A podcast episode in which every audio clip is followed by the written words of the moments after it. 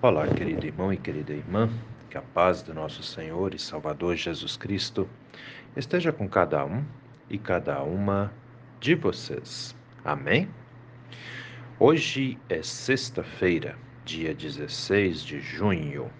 E antes da nossa reflexão, quero convidá-los e convidá-las para as atividades que temos em nossa paróquia Apóstolo Paulo nesse final de semana.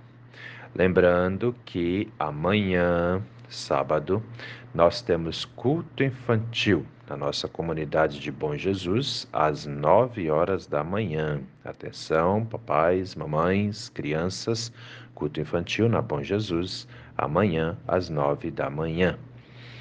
E amanhã, na Vila Lense, também é o dia da cuca. Você que gosta de saborear cucas, nós temos o dia da cuca, amanhã na Vila Lense, e você pode fazer a sua encomenda entrando em contato pelo telefone da paróquia, né? Ah, amanhã as cucas serão então entregues a partir das 10 horas da manhã. Ah, deixa eu ver o que mais que temos ainda. Amanhã também temos o encontro de jovens na comunidade da Vila Lense, às 19 horas, como de costume. E também temos culto amanhã às 19 horas na comunidade de Nereu Ramos. Atenção, pessoal de Nereu, culto amanhã aí com vocês. Amém? 19 horas. E no domingo temos culto na comunidade de Ribeirão Grande do Norte, às 9 horas da manhã, e esse culto lá de Ribeirão é com Santa Ceia. Atenção, membros de Ribeirão, moradores de Ribeirão, vamos celebrar o Senhor no domingo, 9 horas, com Santa Ceia. Sendo assim, vamos meditar na palavra. As palavras das senhas diárias para hoje trazem do Antigo Testamento o livro de Josué, capítulo 22, versículo 29, onde o povo diz assim: Longe de nós a intenção de nos rebelarmos contra o Senhor e deixarmos hoje de seguir o Senhor. E do Novo Testamento, as senhas diárias trazem para hoje a carta aos Hebreus, capítulo 10, versículo 25, onde o autor diz assim: Não deixemos de nos congregar, como é o costume de alguns. Pelo contrário, façamos admoestações. Querido irmão e querida irmã que me ouve nesse dia, pensa com carinho aí. Alguma vez na sua vida você já pensou em parar de seguir ou de acreditar em Deus? Já teve alguma situação na sua vida onde você começou a desacreditar? Onde você pensou, não adianta acreditar, ou onde você pensou, eu não acredito mais. Ou também pode ter vindo em sua mente o seguinte pensamento, né? Deus existe mesmo? Eu tenho mesmo que seguir? Eu tenho mesmo que obedecer? Já pensou essas coisas? Já passou esse tipo de pensamento na tua cabeça? Bom, eu não sei quem está me ouvindo aí ao todo, né? O que eu sei é que eu sou ouvido por muita gente. Volta e meia chega para mim essas informações aí, né? E independente do número de pessoas que me ouvem, acreditem, queridos e queridas, esse tipo de pensamento já esteve na cabeça de muita gente. Muita, muita gente mesmo. É interessante que a nossa vida, ela tem fases, né? A fase da infância, onde geralmente tudo é muito doce, né? Atenção, é, é claro que tem aqueles casos assim de crianças que infelizmente nascem em lares que nem podemos chamar de lar, né? Crianças que são maltratadas, abusadas, é uma pena, infelizmente tem isso também. Mas geralmente na mesma em famílias é, como é que eu posso dizer que nem são muito de vir na igreja, muitas vezes as crianças são tratadas com carinho, né, com cuidado. É, isso é, é real também, né? E graças a Deus por isso. Criança merece atenção, amor e cuidado o tempo todo. Um, mas aí tem, né? A fase da infância, a fase da adolescência, onde a coisa começa a se complicar um pouquinho. Às vezes se complica muito.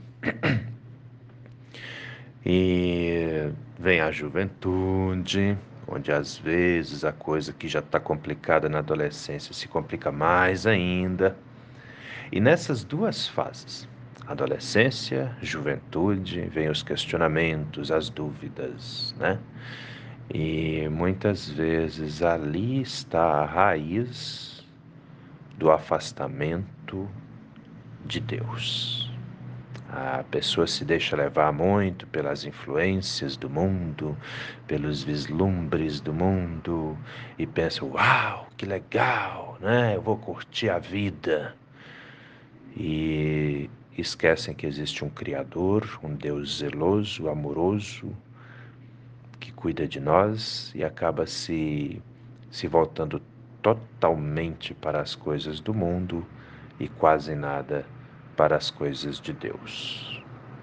E às vezes também acontece com gente adulta, né? Que por causa de uma, uma decepção, uma perda, uma enfermidade, né? É, põe a culpa em Deus. A culpa é de Deus, então não vou mais acreditar. Tem muita gente que eu não sei qual é a lógica que encontram nisso, né? Mas agem dessa forma, pensam assim, fazem desse jeito. E é complicado, queridos, queridas, porque assim, ó, segurando nas mãos de Deus a coisa já é difícil. Acreditem, longe dele não fica mais fácil não. Podem ter certeza absoluta disso, tá? Então, se rebelar contra Deus nunca foi uma boa receita para coisa nenhuma. Guardem isso. Nunca, jamais, de jeito nenhum. Né? Ele é o Criador, ele tem o poder e é melhor caminhar com ele. Entende? É melhor caminhar com ele. Não estou falando aqui de que tem gente que fala, né, que ameaça, né? Ah, mas se você não andar junto, vai vir isso, vai vir aquilo. Bom, a partir do momento que a gente diz não para Deus, realmente estamos dizendo sim para o mundo, né? E o inimigo está aí, tentando nos desviar para nos destruir. Essa é a questão. Ninguém vai ganhar nada seguindo o errado, seguindo o mal, seguindo o diabo, seguindo né, o inimigo de Deus aí. Então, temos que cuidar bastante com isso. O problema, como se não desse ainda para piorar mais um pouquinho, né? O problema é que mesmo diante dessas verdades, mesmo a igreja estando aí pregando, mostrando, ensinando, né, nas pessoas de pastores, pastoras, padres, né, religiosos, religiosas que que levam em seu coração a missão de anunciar a palavra de Deus. Mesmo tendo toda essa atividade, ainda tem pessoas que nem ligam, não estão nem aí, não se preocupam né? Vão, vão seguindo de qualquer jeito. Vão se rebelando contra Deus. Vão dizendo é eu é que mando na minha vida e eu sigo o que eu quero, eu acredito no que eu quero e ponto final, né? Pois é. Só que essa, acreditem, é a pior decisão que alguém pode tomar. Já no Antigo Testamento, o povo entendeu essa grandeza, né? E falam para Josué: né? Josué capítulo 22, versículo 29. Longe de nós, ou seja, de jeito nenhum faremos isso, né? É, de jeito nenhum teremos a intenção de nos rebelarmos contra o Senhor e deixarmos hoje de seguir ao Senhor. No Antigo Testamento, o povo já tinha entendido essa grandeza. E olha que naquela época ainda nem tinha a Bíblia, né?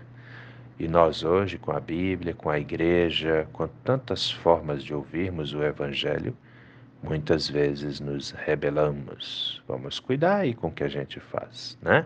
Porque na verdade não é Deus que é prejudicado quando nós deixamos de segui-lo.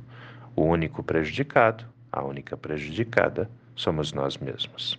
E aí vem o autor da carta aos Hebreus, que acreditamos que seja o apóstolo Paulo, isso não está muito claro na Bíblia, né? Ah, capítulo 10, versículo 25, e vai dizer assim: Não deixemos de nos congregar. Como assim? Não deixemos de ir na igreja, não deixemos de viver em comunhão com os irmãos e com Deus. Tá? Congregar é isso, estar na comunhão com os irmãos e com o Senhor, independente da igreja que tu segue. Vai para a igreja. Eu volto e meia falo isso aqui. Tem gente que tem tempo para tudo, tem planejamento para tudo, planeja uma viagem há anos, mas não pensa em ir no culto ou numa missa no sábado ou no domingo. Cuida com isso, queridos, queridas. Tudo que você tem foi Deus que te abençoou para que você tivesse. Não se iluda. Cuida com isso. Então, na carta aos Hebreus, capítulo 10, versículo 25: Não deixemos de nos congregar, como é o costume de alguns, né? Já, ó, Novo Testamento aí, carta aos Hebreus, muitos deixavam a comunhão com Deus e com os irmãos. Não faça isso. Não deixemos de nos congregar. E ele diz ainda, pelo contrário, façamos admoestações. O que, que é isso? Admoestar é você chamar a atenção com carinho, é você orientar, é corrigir, não é ir lá esculachar, humilhar a pessoa, mas é dizer, querido irmão, minha querida irmã, você está errado aqui. Você tem que andar nos caminhos do Senhor. Entende? É o que eu tenho feito aqui. Né? Isso é admoestar. Mostrar o caminho, orientar, ensinar. Porque no mundo tem os que entendem mais da palavra de Deus e tem os que entendem menos. E cabe aos que entendem mais ensinar, orientar aos que entendem menos, para que vivemos sempre juntos em comunhão com Deus e conosco também. Amém? E um detalhe, né? Como eu já falei aqui muitas vezes, quem ganha com isso somos nós mesmos. Pensa nisso com carinho, meu irmão. Pensa nisso com carinho, minha irmã, porque essa palavra é para mim, é para você, é para todos nós. Vamos orar? Deus eterno e todo-poderoso, muito obrigado, Senhor, por mais esse dia de vida que recebemos das Suas mãos. Entregamos, meu Deus, as nossas vidas a Ti. Não permita, Senhor, que nós nos rebelemos contra o Senhor mas que vivamos sempre em comunhão com o Senhor e com os nossos irmãos e irmãs em Cristo. Abençoa, meu Deus, a todos e todas nós, de modo que tenhamos um coração sábio, obediente, que segue a Sua palavra. Nos guarda, meu Deus, da tentação de nos afastar de Ti, pois sabemos que longe do Senhor tudo fica ainda mais difícil em nossas vidas. Assim, entregamos a nossa vida, a nossa casa, a nossa família nas tuas mãos. E te pedimos, Pai amado, abençoe os enfermos, as enfermas, abençoe as crianças, os adolescentes, os jovens, os adultos, os idosos, todos nós em todas as fases de nossas vidas, ó Senhor. Nós queremos entregar a Ti, nós queremos consagrar a Ti, de modo que não nos rebelamos, de modo que não nos afastemos da Sua presença. Nos guarde e nos proteja, Senhor, de todos os males, de todas as tentações e de todos os perigos, e que a nossa fé no Senhor seja forte, firme e convicta, pois necessitamos da Sua graça, da Sua proteção e da sua bondade. É o que te pedimos e desde já também te agradecemos, pois temos a plena certeza de que o Senhor ouve as nossas orações e atende aos nossos pedidos também. Em nome de Jesus. Amém, Senhor. Querido irmão, querida irmã, que a bênção do Deus Eterno e Todo-Poderoso, Pai, Filho e Espírito Santo, venha sobre você e permaneça com você hoje a cada novo dia de sua vida em nome do nosso Senhor e Salvador Jesus Cristo. Amém. E até a próxima.